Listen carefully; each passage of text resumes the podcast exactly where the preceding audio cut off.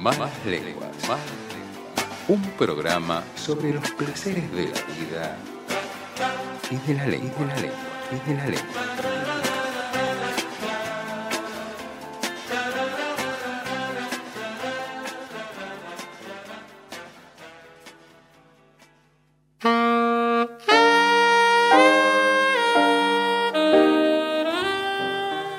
22-14 en toda la República Argentina, Do Castela Patricia, y tenemos el honor, el súper agrado de, de hablar con, con Mariana Enríquez, una escritora, periodista que, tanto admiramos y sobre todo en un, en un momento tan especial, ¿no? De que acaba de ser seleccionado a los peligros de fumar en la cama eh, en la long list que, se entrega del, del Booker 2021, así que la saludamos. Tomás Gorrini, eh, Juan Castela, Patricia González López, te saludan. Mariana, ¿cómo andás? Hola, ¿cómo están? ¿Todo bien? Sí, todo bien. Bueno, muchas gracias por, por, por atendernos a, a estas horas que, que ya no sabemos qué hacemos, ¿no? Con, con, con- No. con- mediante pandemia no sabemos si estamos eh, merendando eh, por cenar. eh, ¿cómo, ¿Cómo pudiste adaptarte o en qué estás en eso? A mí se me dio por acostarme temprano y levantarme temprano, pero no sé por qué, o sea, fue to- es totalmente, como es lo mismo, Sí. o sea, si igual no sabe, es lo mismo. Lo que quiero decir es, no no tiene ningún tipo de moral la decisión. Decir, o sea, podría haber sido a las 4 de la mañana y levantarme a las 2 de la tarde, da igual. Ya no hay culpa, ¿no? No. Ocurrió de esta manera, así estoy como haciendo una, una vida extremadamente prolija para mí, pero pero totalmente escapal, quiero decir, como no sé, ponerle, no sé, abril del año pasado nos acostamos a las 10 de la noche un día y fue, y ahí quedó. Y quedó. Mariana, bueno, ¿cómo recibiste la noticia en- en- de, de este nombramiento, de esta, de esta selección en un contexto y una situación tan, tan, tan compleja, ¿no? Me imagino que, que no, ha de, no, no ha de ser lo mismo, ¿no? No, no es lo mismo, pero fue rarísimo además por muchos motivos también. El, año- el día anterior había muerto Carlos Busquets. Así es.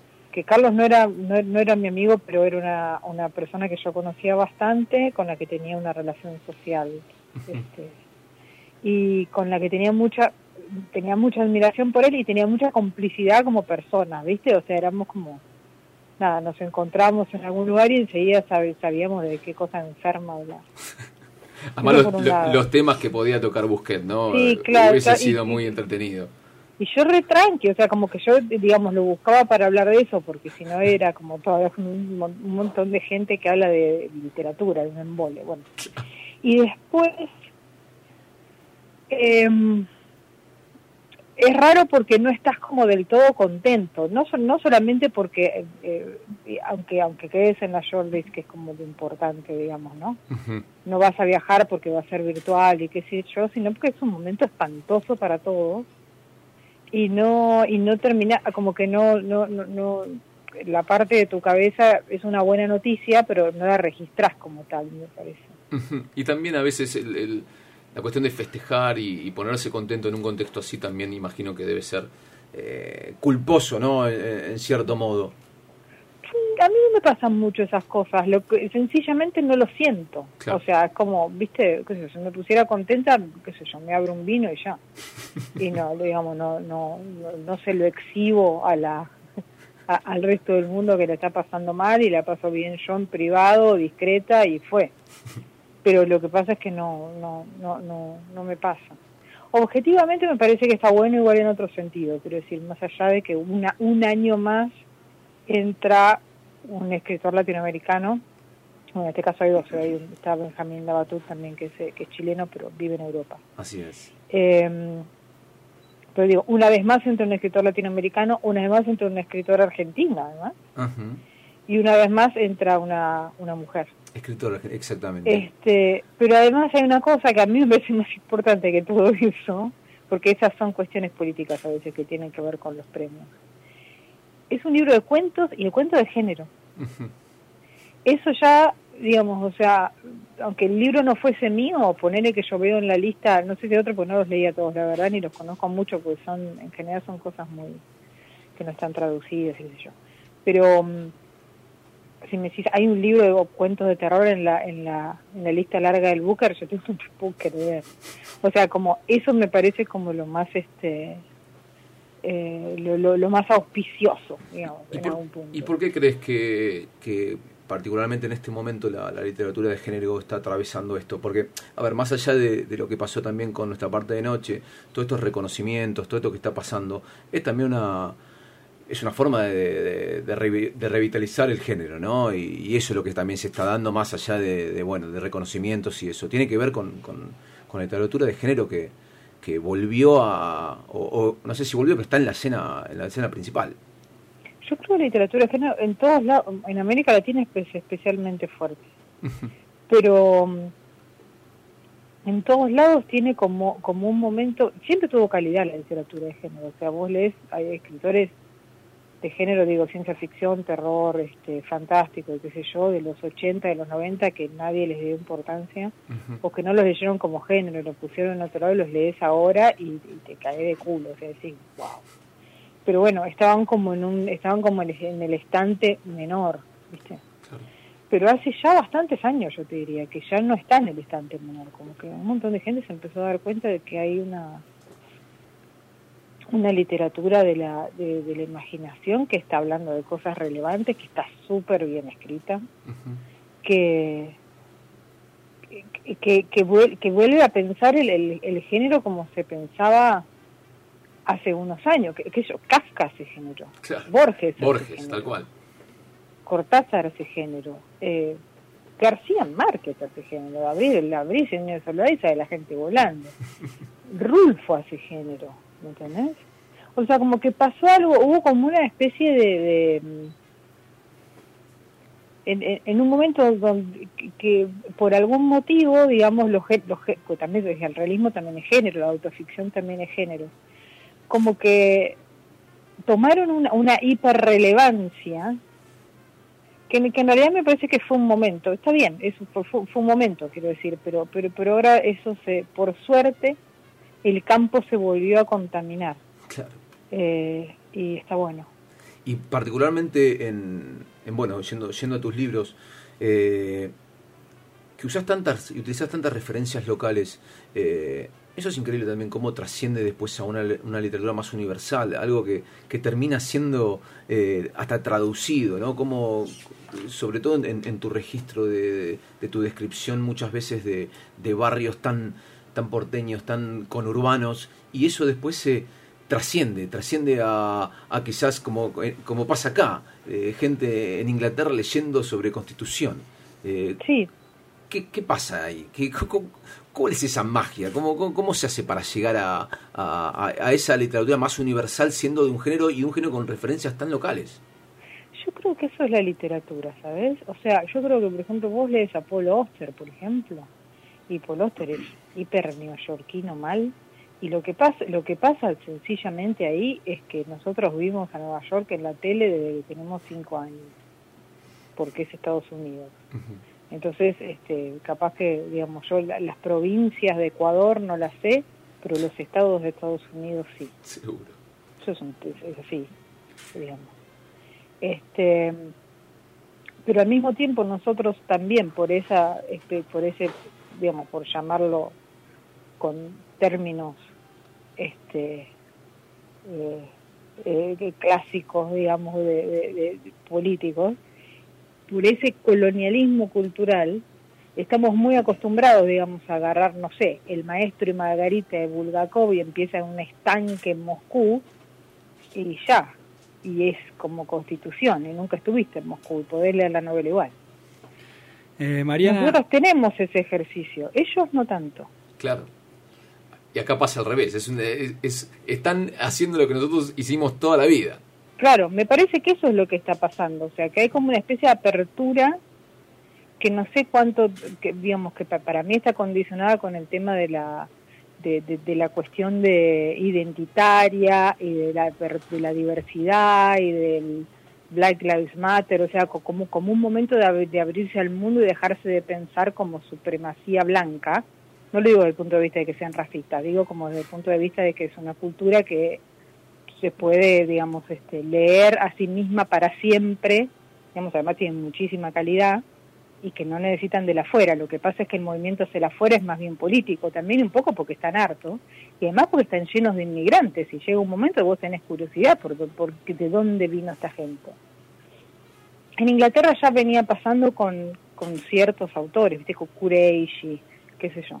O sea, hay como un montón, Sadie Smith, hay como un montón, digamos, de, de, inmigrantes, sobre todo lo que es India, Pakistán y qué sé yo, esas colonias, que les, que les empezaron a dar bola por, por prepotencia de presencia de la gente ahí, ¿no? Y eso me parece que se fue ampliando, o sea, y entonces eh, empieza a pasar lo que nosotros decimos toda la vida, que leemos novelas de Murakami en Tokio. Claro. Y, no, tenemos que ir a Tokio para entenderlas, digamos. Em, y Mariana, pero en el mismo sentido, eh, como también o, leyéndolo en la misma clave, en tu literatura hay muchas referencias locales, pero también a, espiritualidades locales, a religiosidad popular, a cuestiones de magia, de ocultismo, que, capaz que, que son eh, cuestiones culturales que de otras literaturas incluso a veces conocemos más. Este, no sé, aparece el pombero, la, eh, la santera, el san la muerte y todo eso de golpe también se universaliza. Hay, y no es algo tan común en la literatura argentina, no sé si no es tan común, pero digo, por lo menos en, en la gran literatura argentina que sea ese el tema. No, es verdad, eso es una cosa curiosa. El otro día me mandaron los chicos de Alto Po, el editorial, que de paso les agradezco públicamente, me mandaron un libro con este cuentos sobre religiosidad popular, un cuento de Leo Yola, está buenísimo, qué sé yo. Pero es una, es una compilación, pero digamos, más allá de, de, los ejemplos y con los esfuerzos que se pueden hacer, hay un texto muy bueno de Rodolfo Walsh sobre San la Muerte, que es notable, pero es un texto periodístico. Mm. Pero si vos te pones a pensar así como nuestros grandes escritores de lo fantástico, que hay un montón, sí. en general cuando iban hacia lo fantástico, iban hacia lo fantástico de las mitologías europeas. O sea, lo que quiero decir es, Borges le gustaban las sagas irlandesas. Claro. Borges le escribió un cuento a Lovecraft. Borges le, yo también le escribí un cuento a Lovecraft. Te quiero decir, o sea, por algún motivo, esa literatura, y ya una literatura hipermoderna, los años 40, los años 50, ya, digamos, o sea, no estoy hablando del siglo XIX, cuando por ahí era todo muy afrancesado, qué sé yo. Estamos hablando o muy o, muy local en el sentido de la gauchesca, que sé yo, sino te estoy hablando de gente que leía a todo el mundo ya. Digamos, que tenía acceso a, toda la literatura y más ellos porque en su clase tenían acceso a, lo que querían. Y eso fue En ese momento ellos no eligen el bombero. Claro. No eligen. Es, es como una superstición de vieja. No entra la literatura. Pero eso no, no es un fenómeno argentino o de la élite argentina. Lo hace Perú. Con, imagínate lo que es la mitología inca, o sea, es una, es una cosa... Inagotable. Es una bestialidad, una cosmogonía tremenda. Hmm. No lo hace en México. Que eso es como alucinante. Lo hace muy poco. O sea, lo que quiero decir es que no es que no lo haga nunca. Vos tenés La Noche Boca Arriba, que cita las, las guerras floridas, qué sé yo, y que es un cuento internacionalmente famoso y un clásico de, ¿cómo se llama?, de, de, Cortázar, que cita, que, que, cita los sacrificios humanos eh, en, en, el, en, los, viejos imperios mexicanos, pero lo que quiero decir es, no es común. Y además es, es como, no, no, no, no es que está haciendo un cuento, un, cuento sobre Quetzalcoatl. Está tomando como una de las cosas más famosas de todo, que es más o menos, además la visión del conquistador en un punto, ¿no? O sea, lo que vio Hernán Cortés, que es eso. Y eso es, o sea, es, es, como, como una conformación literaria de las élites eh, que después empezaron a reproducir gente que no era de la elite que estaba escribiendo. Porque, digamos, no, sobre todo en Argentina hay un montón de escritores, nosotros no podemos decir que todos nuestros escritores son de clase alta, es un delirio hmm. eso. Hmm.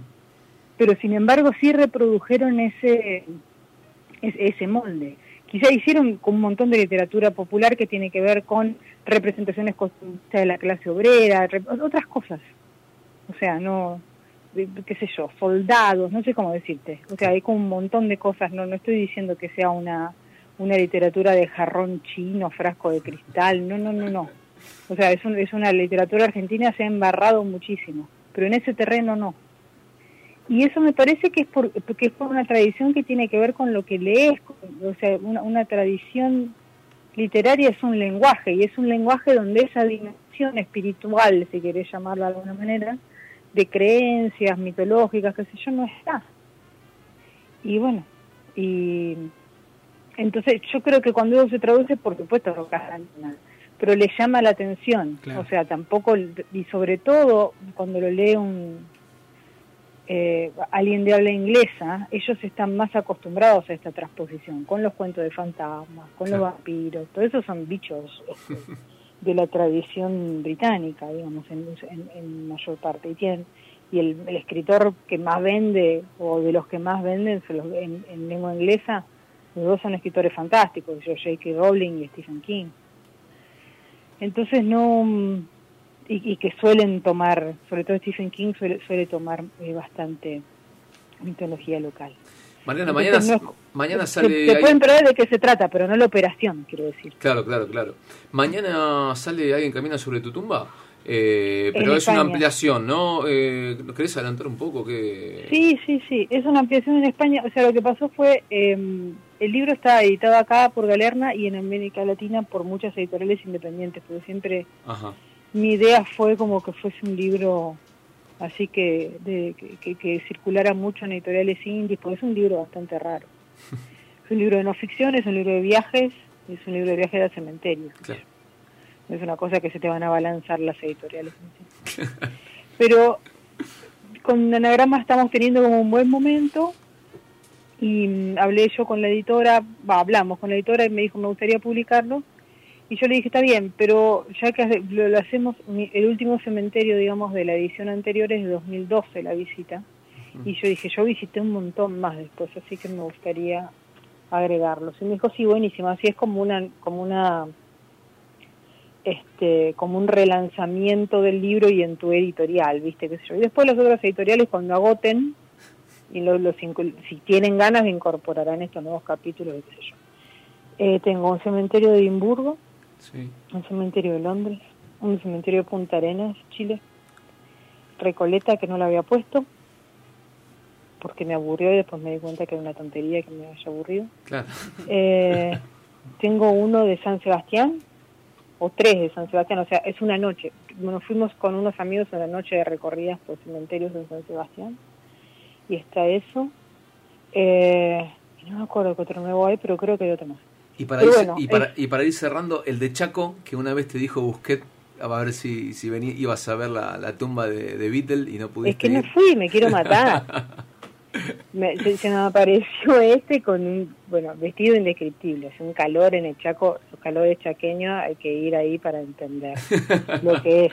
Mi familia vive en la mitad, hace mucho que no voy yo, pero digamos, tengo familia que vive en Corrientes, la mayoría, y otros tíos más lejanos pero que viven en el Chaco, que yo los visité muy poco y todas las veces que lo visité me recuerdo totalmente alucinógeno por el calor, o sea, como que no me acuerdo de las caras, yo, yo quería era morir. Nunca mejor puesto bajo ese sol tremendo.